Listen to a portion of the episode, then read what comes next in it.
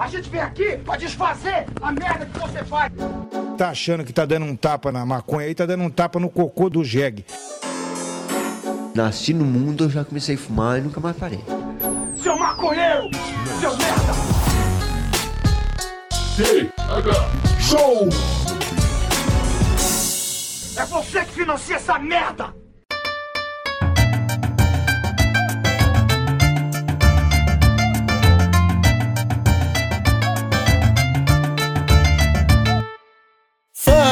Meu povo! Estamos começando mais um TH Show Podcast aqui direto da RadioRamp.com com transmissão para todas as plataformas de áudio desse planeta comigo, Igor Seco, comandando essa web bancada canábica junto com meu grande amigo Marcelo Nhoque. Tudo bom, Marcelo Nhoque? Ah, Igor Seco, tô maravilhoso, tô feliz, tô de cabelo muito grande, irmão, mas fiz uma promessa agora, com o Brasil melhorando, eu vou começar a cuidar da minha aparência. É mesmo, Vou fazer- cara? até exercício vou fazer, eu acho. Mas se o Brasil continuar ruim, eu vou continuar me afundando. Aí não duro muito, mas vamos nessa, né?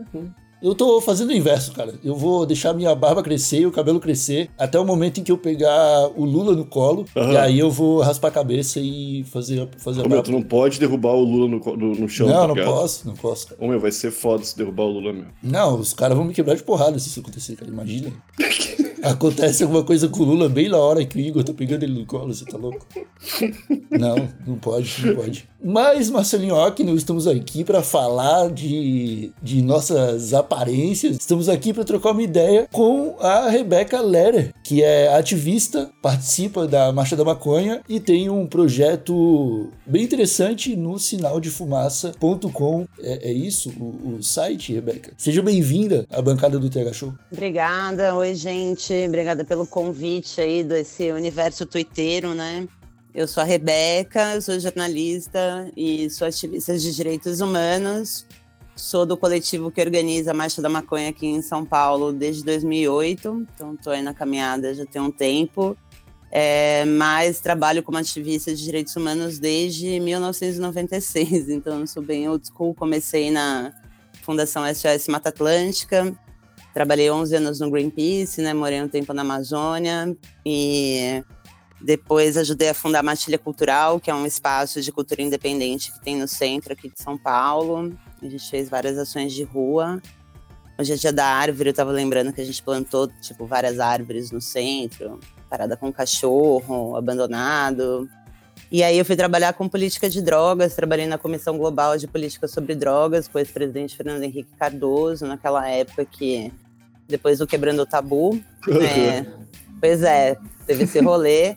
É, e depois trabalhei na Anistia Internacional, em questões de água e saneamento. E hoje eu sou consultora autônoma e tenho esse projeto, os Tons de Fumaça, que é um monitoramento da crise socioambiental durante o governo Bolsonaro. Então é um site, é uma linha do tempo que a gente vai sistematizando assim os principais eventos, as principais notícias, as principais fake news, né, as denúncias e tal do que aconteceu nessa questão, né? Bem antes da boiada, a gente já tinha se ligado que tinha um projeto ali de político, né, de uso da terra no Brasil e de criminalização do ativismo e dos movimentos de luta pela terra. E, enfim, comecei a fazer isso meio freestyle, assim, e hum, rolou um interesse de algumas, né, da sociedade civil mais organizada da gente criar esse site. Então, é um projeto de comunicação e a gente tem nossa página no Twitter, é bilíngue, então a gente faz um trampo também de traduzir todo esse conteúdo para o inglês. E se aqui já é difícil, né, a gente perde o fio da boiada, os gringos, eles ficam realmente rendidos, assim, é muito difícil de acompanhar.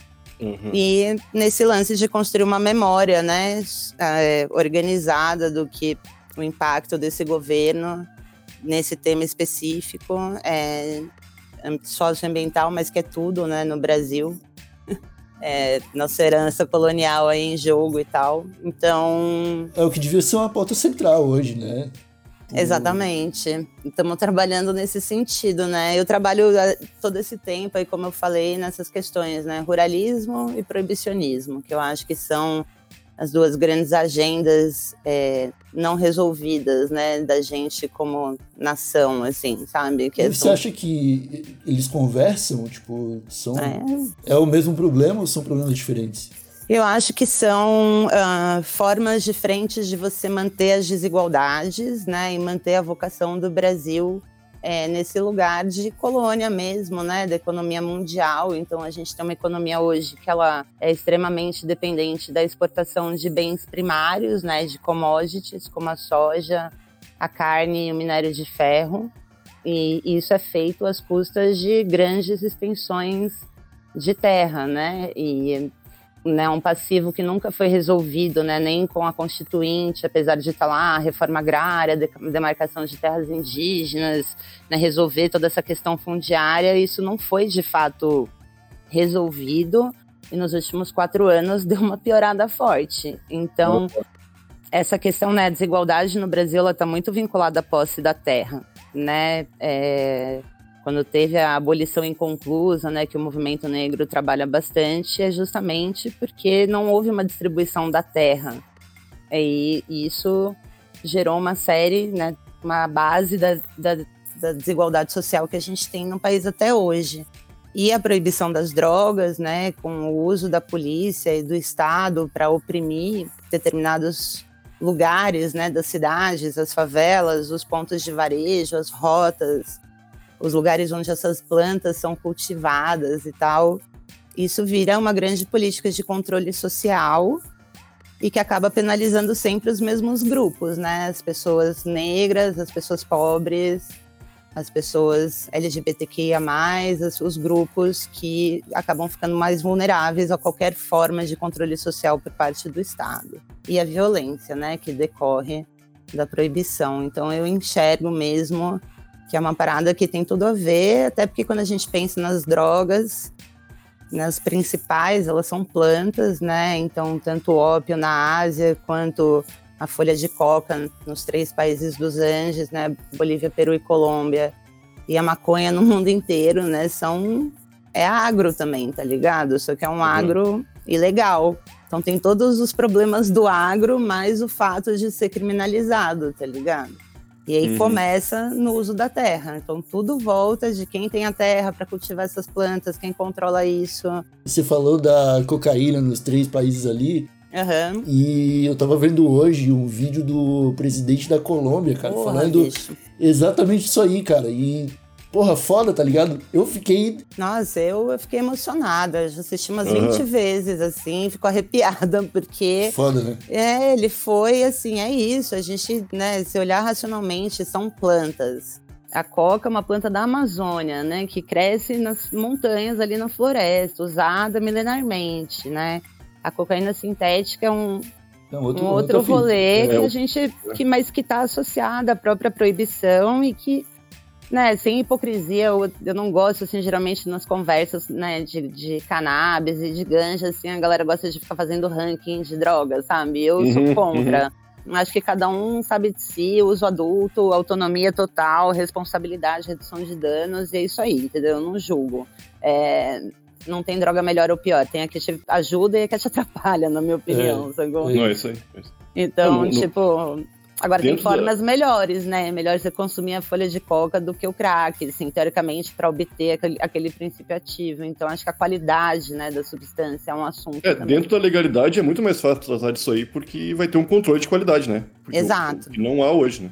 Você ter o mesmo princípio ativo disponibilizado em natura, né? Então, no chá, na folha, na, né, você mascar num tipo um pó de guaraná, um bagulho assim, um negócio que você faz tipo um café e como a galera uhum, consome né? lá, né?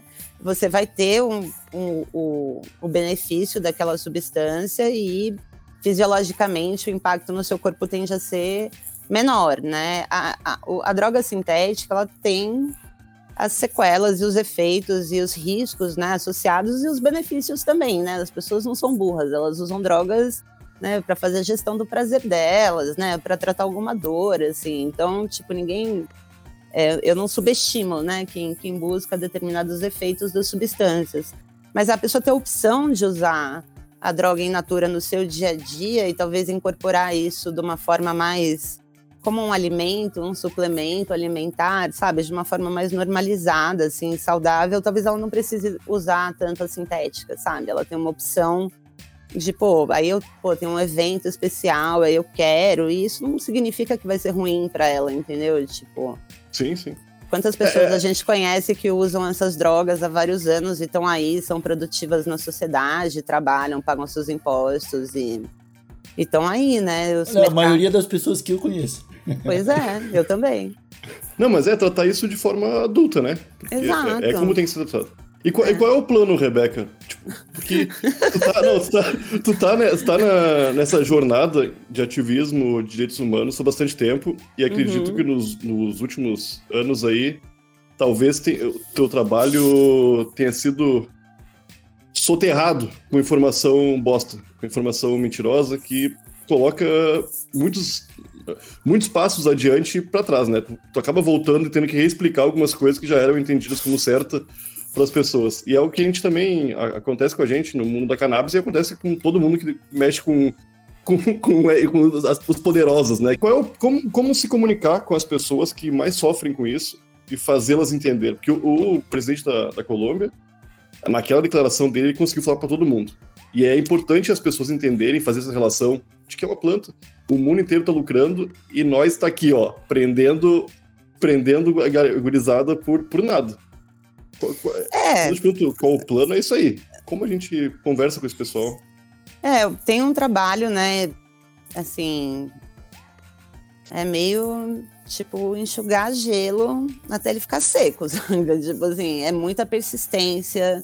Você ficar repetindo ativismo, você meio que fica repetindo a mesma coisa de mil formas diferentes e achando novas maneiras de comunicar velhos problemas e trazer pessoas, né? Então, esse discurso de ontem, né, do, do Petro voltando, achei que foi histórico, não apenas pela Colômbia, como né, toda a relação com os Estados Unidos, o Plano Colômbia como uma das principais né, fronteiras aí da guerra às drogas, mas por ele ter é, colocado a discussão junto com a questão de terras e uhum. junto e, né, e, e colocado em xeque esse modelo da guerra como um modelo civilizatório versus o que a gente precisa fazer em relação a mudança climática, sabe? É, e eu acho que isso é, é, é a chave, a gente, da, do nosso futuro, né? Então, assim, o Brasil, a gente sabe, tem um potencial grande de tanto economizar o recurso público que hoje é gasto nessa guerra bizarra, nesse encarceramento em massa, né? reduzir o, o,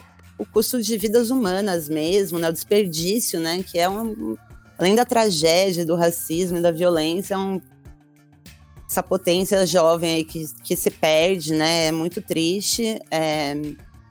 A gente também podia ser uma potência na produção, né? Dessas plantas e na pesquisa e na, no desenvolvimento, né? De tecnologias, biotecnologias a partir dessa parada. Sei lá, eu vejo, sei lá, as lajes, sabe? Das quebradas cheias de vaso não acho que tinha que ser muito mais complicado do que isso. Sabe? Uhum, Pensando uhum. como legalizar, não.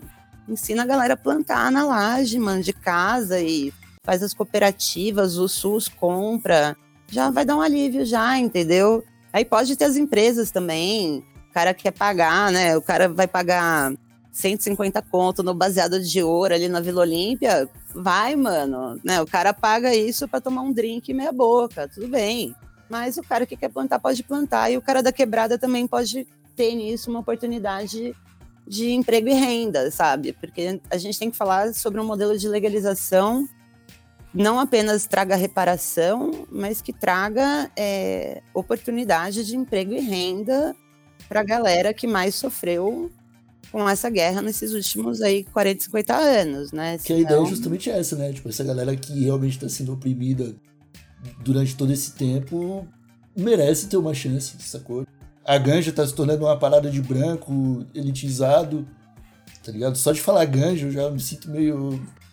Saca? Não, mas isso é cultura canábica também, mas é, os malucos tipo... de quebrada aqui tudo fala ganja, sabe? Aí eu acho que a gente tem que. Também tem, assim, eu sou do rolê da cultura canábica também. Então eu falo cannabis, eu falo ganja, eu falo maconha, eu falo jamba, eu falo o que eu quiser. Eu falo chá, eu falo Eu erva. queria falar mais jamba. Eu acho que jamba é o melhor nome. Jamba é da hora também, mas tem gente que ah, você não pode falar jamba porque você é de São Paulo, sabe? Eu vou uhum. falar, mano, eu sou dessa cultura, eu sou desse rolê, entendeu? Eu sou usuária, eu sou militante da causa e Fui pra Jamaica, já fui pra vários picos da cultura canábica e você vai vendo como é que é em cada lugar. Né, na Jamaica ninguém passa o baseado. Não existe isso, entendeu? Tipo, é Ayenai, cada um fuma o seu, ninguém passava o baseado. É uma coisa estranha, isso aqui no Brasil tá acostumado com a roda e tal. Aham. E você fala, nossa.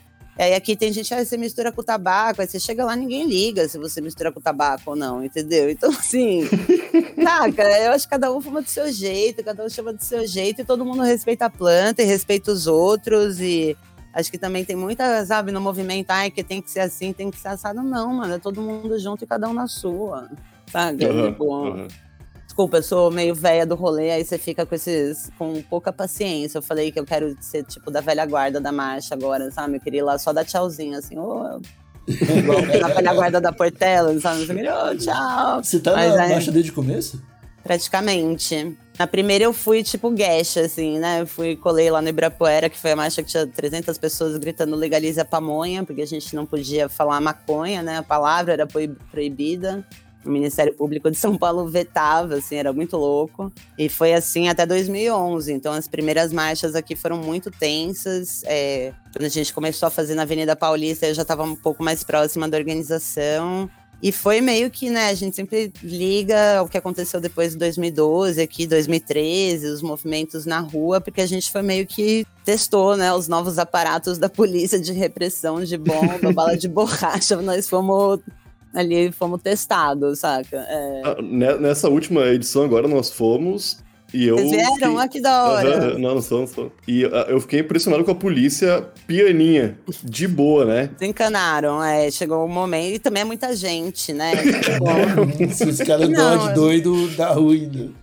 É, não, é muita gente, eles já entenderam. E assim, a gente, pô, não tem nenhuma ocorrência grave, cara. A gente faz há anos, assim, cada vez é maior. A gente não tem carro de som, vocês viram, né? Um esquema totalmente roots, na rua mesmo. Esse ano a gente teve um upgrade que a gente conseguiu quatro megafones. Não, massa demais. Não, mas é Não, tava e- cheio, tava muito massa. E 50 que espaço plural. Que Ah, não. espaço de gente diferente. Isso é muito irado. Ah, isso e é- eu contei 300 mil. A minha contagem vale mais. Ah, cada um conta, faz sua conta, né? Eu também não sou muito apegada nesses números, assim, o que conta é a experiência, né, de de estar lá naquela multidão e esse momento libertário, né, da marcha, de É. ocupar um espaço público e todo mundo poder ser quem é, né? Então essa diversidade, assim, é um, a gente é muito muito legal, assim, como coletivo, você vê o resultado de anos de trabalho, né? E da gente ter tido essa percepção há anos atrás, nem fui eu, né? Porque eu, aqui eu nem tô falando o nome da Marcha São Paulo, tô falando como membro do coletivo que constrói a marcha, a gente toma bastante cuidado com isso aqui. É um movimento autônomo, real, não tem nenhum vínculo com nenhum partido, é coletivo de coletivos. E hum, alguns anos a gente descentralizou a marcha, então a gente in- incentivou que fossem formados marchas periféricas e regionais, porque É, São Paulo é gigante, Comecei né? a ver as do ABC ali, Santo do André Oeste. Santo André e É. tal. E isso deu essa capilaridade, entendeu? Que daí vem de bonde a galera, assim, vem 300 de Santo André, 200 de Guarulhos, vem de Campinas, vem a galera do litoral. Virou um evento que o pessoal se programa e vão acontecendo essas mini mobilizações nas quebradas, abrindo um canal de diálogo mais direto com quem está sofrendo a consequência desse modelo proibicionista, né, mais de frente à violência policial, ao racismo estrutural, a falta de mobilidade urbana, né, saneamento, que é- todas essas crises se cruzam nesses lugares, então é bem importante, assim, a gente, eu vejo a Marcha da Maconha como um movimento social, sabe?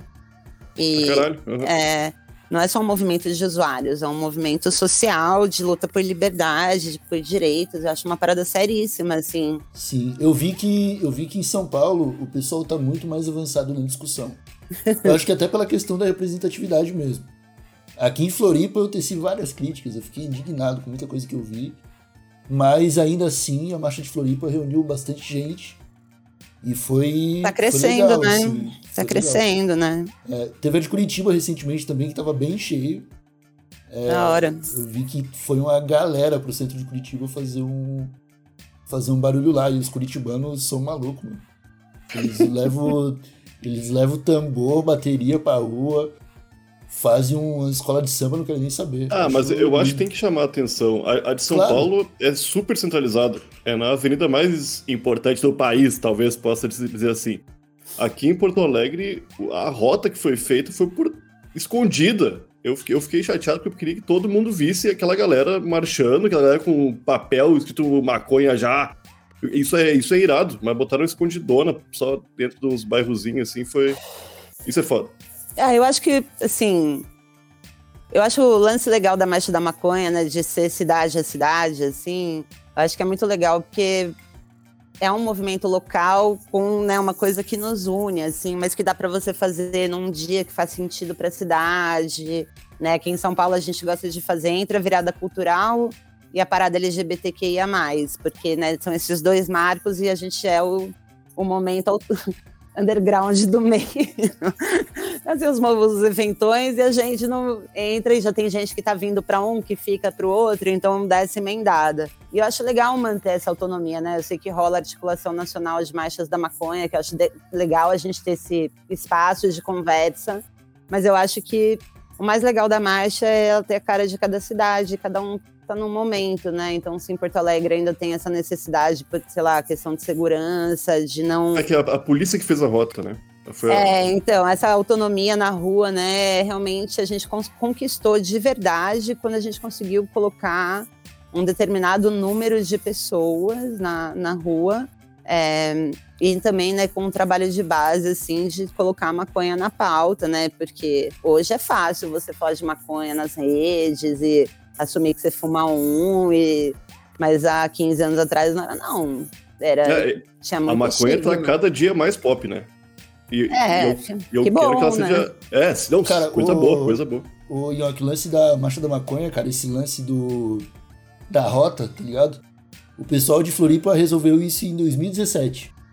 Mas foi com a polícia estourando bomba também, tipo... A polícia traçou uma rota, os caras simplesmente não viraram na esquina que eles mandaram, tá ligado? E aí isso aconteceu umas duas, três vezes até a polícia dispersar a galera no, no gás lacrimogêneo. E é, é meio curioso, assim, esses históricos, né? Pô, a última vez que rolou algum problema na Marcha da Maconha de São Paulo foi quando a polícia deu a de doido. Em Floripa, a mesma coisa, tá ligado? Um bagulho que eu acho que vai se repetir um pouco ainda, sabe? É, então, você tem que ir conquistando esse apoio, né? E até pegar tão mal ou ter tanta gente na rua que a polícia faz a conta e fala não vale a pena, sabe? E aí a gente também aprendeu, né? Então a gente tem um. A gente aqui segue um, um, um jeito, né? A gente criou uma tecnologia social, digamos, da Marcha da Maconha em São Paulo, que é essa de ter nos bairros, né? Nas diferentes regiões da cidade, fazer as reuniões da Marcha Central abertas. Então, quem quiser colar, cola, não tem segredo, são lugares públicos, né? E, e tudo mais. Quando a gente define a data, a gente faz uma comunicação formal para a secretaria, geralmente a, a subprefeitura responsável ali pela região da Paulista e do centro. Então a gente, ó, em março avisa, vai ser dia 11 de junho. E faz um protocolo lá, entendeu? E a nossa parte está feita, está comunicada a data, está comunicado o lugar da concentração. E aí, como um gesto de boa vontade, a gente sempre desconvida a polícia militar. Assim, a gente tem uma carta que a gente publica dizendo que a gente é capaz de fazer nossa própria segurança, mas que a gente aceita ajuda para bloquear o trânsito das ruas, que isso é obrigação do Estado mesmo de fazer controle de Uhum. trânsito de automóvel e de ônibus, entendeu? É, Então a gente meio que joga para o Estado que é responsabilidade deles e assume e faz uma negociação assim que já eles já entenderam e a gente uns dias antes divulga o trajeto, porque também muita gente se perdia no meio do caminho, então a gente tinha dois problemas. Não, teve uma teve uma marcha, acho que foi 2018, bicho, que ficaram umas 4 mil pessoas no ponto da concentração. Tipo, a marcha saiu, a galera continuou lá, assim, batucando lá no vão livre do MASP, tá ligado? E a gente, vamos, gente, a marcha saiu. Não, Tá suave, lá. vamos ficar Aí aqui. chegou uma hora que a polícia foi lá e jogou bomba lá e a gente já tava na República, sabe? Mas aí o que, que a gente Uhum. pode fazer? A galera não. Não- é não- isso também, entendeu? Assim, não tem. Não é um movimento autônomo, você fica nessa de tipo, a galera vai somar, mas ela também pode não somar. É, e é muito da hora cada vez que a gente realiza, assim, é muito, é meio um milagre na Babilônia. Cada ano é bem maior que o anterior, né? Isso é Esse irado. ano eu achei que foi menor do que 2019. Eu achei em número de pessoas, mas foi mais compacto, assim, ah, tipo, no quesito. Quesito, evolução, que a gente ganhou nota 10 esse ano. No outro ano a gente foi uma nota 7, assim, porque ficaram vários buracos, tá bem mais disperso. Esse ano eu achei mais Ah, potente, aí, ó. assim, mais É unificado, de- sabe? é o- Tipo. Esse é o poder de quatro megafones, Rebeca. Exato. não, você tá tirando, você não sabe a diferença que faz, mano. Não, não tô tirando, não. na mão certa, assim, é... Não, e eu fiz a frente do ato descer aquela consolação toda de ré, mano. Eu já tô idosa, né, pra essas coisas. No final daí eu preciso uns três dias pra recuperar da. Pô, Assim, é meu não, mas a gente precisou. Né? Todo A gente também, eu ia falar isso né? aí. Então, é o bom, né, de ser geracional. Mas é isso. A marcha, todo mundo tem que vir, fiquem de olho aí no, no calendário 2023 para participar da Marcha São Paulo. É realmente uma experiência libertária, assim. Vale a pena, muito legal. E, Rebeca, é, não querendo te pressionar, falar nome de candidato nenhum, nem nada, mas eu, eu queria saber se você tá de olho no, nos- no, no que tá rolando na política em torno do meio ambiente e da legalização da, da maconha, tá ligado? Se você Uhum. tem visto alguma coisa interessante, é, Olha, se você gente. tá acaso acompanhando. Assim, nesses últimos quatro anos, né, na, na pauta de drogas, né, não aconteceu tudo meio parado, Tudo maconha, travado, né? o uso medicinal da maconha teve um outro micro avanço aí, tipo, uma, né? Não foi assim, mas na pauta de armas e foi um horror. E na questão ambiental foi uma tragédia, né? Então, assim, e o Congresso, nessas duas pautas, ele é muito importante. Então, acho que todo mundo tem que pensar bem nos votos aí das bancadas que a gente vai construir para o Congresso, até para dar, né? Espero que para o próximo governo, que não vai ser esse que está rolando, a gente tenha uma oportunidade de ter mais chances de briga, sabe? De brigas positivas, assim, para brigas por direitos, porque a gente está aí exausto há quatro anos resistindo para não ser totalmente atropelado. E acho que a sociedade civil no geral fez uma grande diferença, o movimento indígena fez uma grande diferença, o movimento negro, o movimento feminista, a gente tentou, né, documentou, sobreviveu, né, se ajudou, mas está todo mundo exausto e o estrago ele é bastante grande. Então eu acho que tem que ter um assim, até quem não é muito ligado nessa coisa de acompanhar Brasília, eu sei, é chato mesmo, mas eu sou junkie de política, né? Então eu, tipo, trampo assistindo TV Justiça, os bagulho aqui, nesse nível de loucura. Mas é isso, a gente tem que ficar de olho e, e pensar, né? Assim, eu não gosto muito desses ó, bancadas de não sei o quê, bancadas de não sei o quê, porque Aham. são pautas transversais e eu acho que tem que ser gente que Acho muito importante essa renovação né, no parlamento, realmente, ter mais mulheres e mais representatividade né, de pessoas negras, de indígenas e de grupos historicamente excluídos desses espaços, mas também que sejam pessoas é, preparadas no sentido de pessoas políticas, entendeu? Porque a gente precisa de um esforço grande de reconstrução e de comprar umas brigas que não são brigas simples, assim. Então a gente precisa de aliados muito muito preparados e É. que contem com a gente também durante os seus mandatos, sabe? Porque um deputado ser pressionado, isso é bom para ele, se ele for inteligente. Ele usa isso como um capital político para avançar, sabe? Então a gente tem que criar as nossas bases lá dentro também. É, eu sou, eu sou assim, anarquista, né? na- em teoria, tipo, eu voto, porque eu não sou idiota, né? Não vai, Uhum. no fascismo brasileiro eu não vou votar, obviamente, que eu vou votar especialmente pro legislativo e tentar resolver essa eleição no primeiro turno, evidentemente. É, mas assim, eu não tenho preten... eu não acredito que todas as nossas soluções elas passam só por governos, entendeu? Elas passam pela nossa autonomia, pela nossa conquista de direitos e direito não é favor, entendeu, do Estado. Aham. Direito é obrigação, tá lá na lei, na Constituição que foi aprovada, entendeu, gente? A gente não é esmola. é nosso direito. A gente tem que aprender a cobrar nossos direitos, que a gente só se foge no Brasil, meu. A gente tem que cobrar nossos direitos, sabe? Então, é isso, gente. Votem.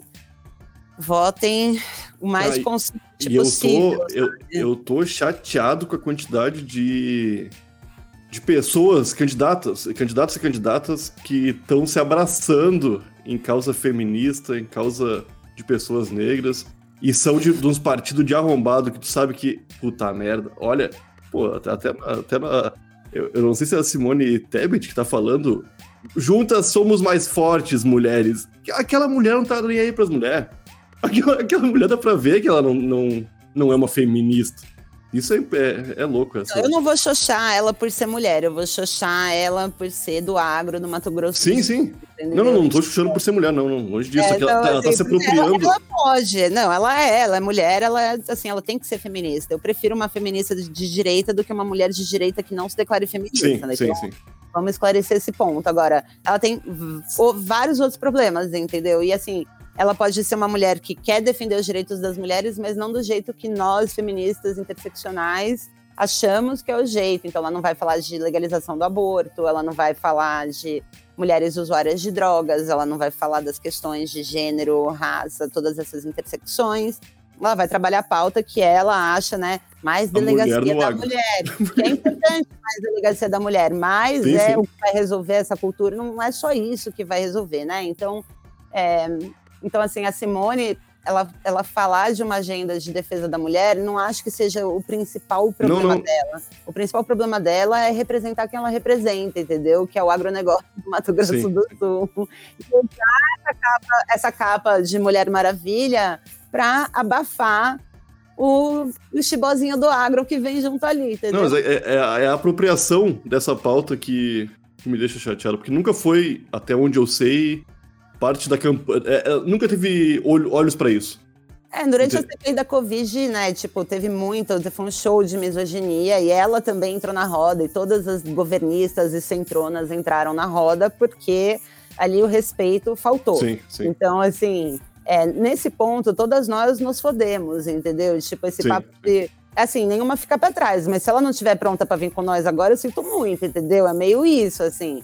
É, mas eu não vou excluí-la, assim, até com, por isso até a Cátia Abreu, né, que pra mim é a rainha da motosserra, assim, a inimiga histórica, né, tipo, a Cátia, no dia que ela jogou lá o vinho na cara do Serra, eu vibrei, entendeu, tipo, porque é isso mesmo, tia, vamos nessa, entendeu, é nóis, caralho, entendeu, porque também tem esse lado de você entender como mulher o que você sofre em espaços de poder, então, assim, eu acho que as candidatas, elas têm elas têm que se situar nessa discussão do feminismo. E o feminismo é a prática política. Então, ela pode falar o que ela quiser, a gente vai ver exatamente qual é a prática né, que ela vai ter em relação às nossas pautas e o que, que ela propõe, o que ela efetiva.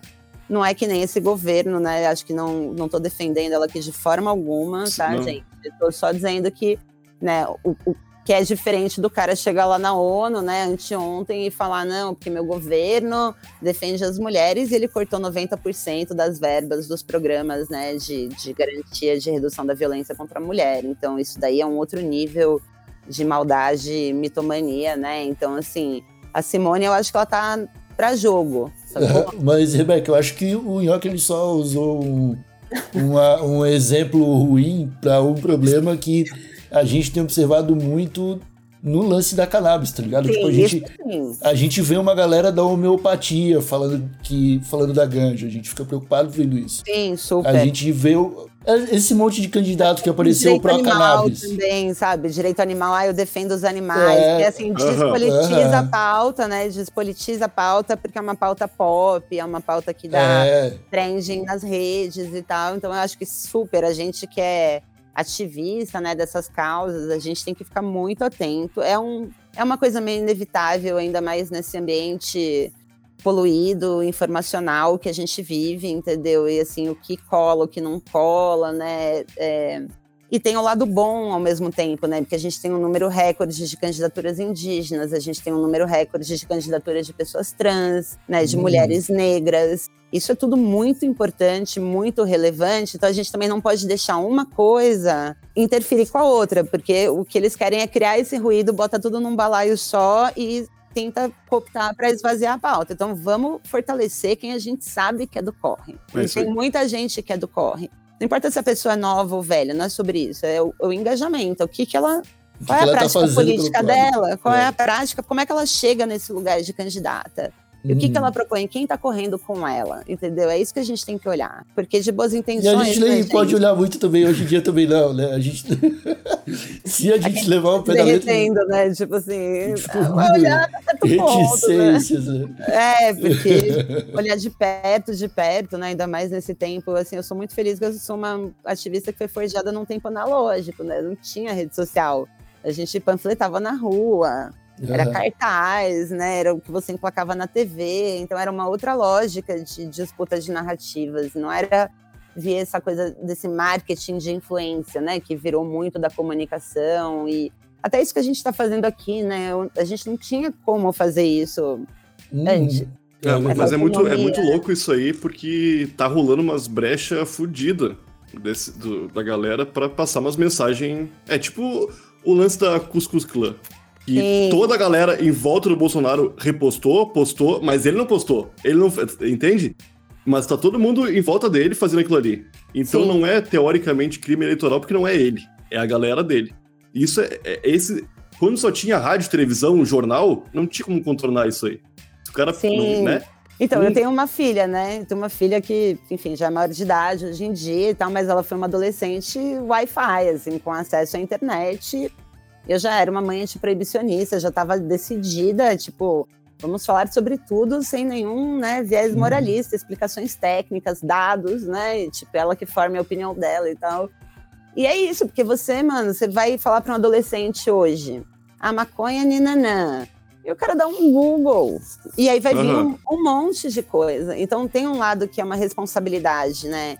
De, dos pais, das pessoas, dos adultos que cuidam dos jovens, que orientam os jovens, de dar boas referências e de dar bons parâmetros, entendeu? De ensinar essa galera a refletir sobre as coisas e não só o que é certo e o que é errado. Eu fiz esse experimento social com a minha filha, mano, e, pô, a gente conseguiu chegar num lugar, assim, de, de saudável, entendeu? De falar sobre tudo, sem preconceitos, e ter um canal aberto, assim, entre duas mulheres adultas que... E eu não perdi o lugar de mãe, então eu acho que tem um lance... Quando a gente vai para esse campo da educação, não só dentro da escola, mas a educação cidadã que a gente quer dar para a juventude, a gente tem que ser responsável na, no- na referência, sabe? Na, no- na informação que a gente está dando, porque ali, a partir dali, ele vai fazer a própria busca, assim. E eu acho que a gente tem que ajudar essa juventude a ter senso crítico, assim, ter receber uma informação e falar, ah, entendi, isso liga com isso, mas e aquilo? E sempre ter novas perguntas, sabe? É, e com o acesso à internet, os pais, as escolas, as autoridades, elas perderam esse controle. E eu acho Uhum. que uma parte da crise que a gente vive tem a ver com isso, sabe? Com a perda de controle de quem recebia qual informação e tudo ter ficado aberto. Ao mesmo tempo que não, porque o acesso não é igual. Então, tem lugares do É. país que as pessoas não têm. Basicamente, o que vem no plano de dados dela é o Facebook e o WhatsApp. Então, a internet para essas pessoas é o Facebook e o WhatsApp. Não estão no Twitter. Não é que elas não estão no Twitter, elas não veem o UOL. Elas não veem a Globo.com, elas não veem o site da Fórum, elas não veem a Carta Capital, elas não veem nada, porque o pacote de dados é o Facebook e o WhatsApp. É, Então tudo tem várias paywall também, né? questões. É, e tudo tem paywall. Mas- até para assistir um vídeo no YouTube, é muito dado para alguém que está lá no interior, que chega o sinal fraco. Né? Eu- Uhum. Eu, fiz um trabalho agora para o Sinal de Fumaça, que foi um, um guia da Amazônia Legal. E aí eu falei com gente dos nove estados. E aí chamei essa galera para participar no dia do evento. Mano, os caras para os caras acharem uma conexão estável para fazer um Zoom. E Uhum. teve gente que não Aham. conseguiu entrar, teve que me mandar áudio pelo WhatsApp. E eu tô falando, eu não tô falando de alguém que tava lá no meio do Vale do Javari, entendeu? Eu tô falando de uma pessoa que tava no interior do Tocantins, ali no centro-oeste, tipo, no lugar que passa caminhão de soja o tempo inteiro. Então, Aham. tem o Brasil, né? Ele é um país enorme e muito complexo, com muitas desigualdades de acesso em vários as- aspectos, assim. É, e, e por isso que é complicado da gente criar unidade em torno de determinadas pautas, assim. É e é fácil para a galera manter a gente dividida e brigando entre nós. E a gente tem muito mais coisa em comum do que a gente imagina, sabe? Aham, Pra caralho. aham. Marcelinhoque, era isso? Eu quero pedir desculpa, podia ter falado de cachorro, podia ter falado de maconheiro, eu fui falar de mulher. Eu não tenho. Eu não tenho. eu Não podia falar, desculpa, Rebeca. Não, tudo bem, acho que sempre é uma oportunidade. Desculpa o meu jeito também de falar. Não, Não, não. não eu- É que assim, eu sou assim, você mexeu com uma pessoa que é isso, entendeu? Acho que meu Não, não, papel mas aqui é, não, tu falou- é pontuar. Explicou bem. Explicou bem, não, não foi nem é um pouco grossa, relaxa, não. Não, eu É sei que só eu não que- fui, assim, É só, só que eu queria deixar explicado pro pessoal que tá ouvindo o que que aconteceu, tá ligado? Porque... Mas tá tudo certo. Não, é porque eu Não, tenho galera. cachorro, é que eu tenho cachorro e sou maconheiro, tá ligado? Eu- É. É, Rebeca, não, mas é isso, né, gente? Vamos sempre vivendo e aprendendo. Obrigada. É isso aí. É isso. Aham. Desculpa qualquer coisa aí também, né? nada, desculpa a gente qualquer coisa. Muito obrigado por ter topado bater o papo aqui com a gente no Tega Show. Baita papo, inclusive. É nóis. Obrigada a vocês. Quer, quer, tuas redes sociais aí, Rebeca, pra galera te achar. Ah, o Twitter ali, Rebs Letter, Rebs com Z. É, O sinal de fumaça tá no Instagram também, gente. Aham. Sabe o que é engraçado? Porque eu dei esse nome, sinal de fumaça, pra esse projeto de meio ambiente, daí a galera que me conhece do rolê de drogas fica assim, ah, é de maconha? Eu falo, não, é de meio ambiente. Ah, mas podia ser, né? Eu falo, é, podia, né? Então, Fechou falta tudo. 10 dias, gente, 11. É nóis, hein? Molecadinha que nos escutou até agora, muito obrigado. Nós voltamos na próxima terça-feira com o episódio do Tega Show. Um abraço bem apertadinho e tchau. Beijo.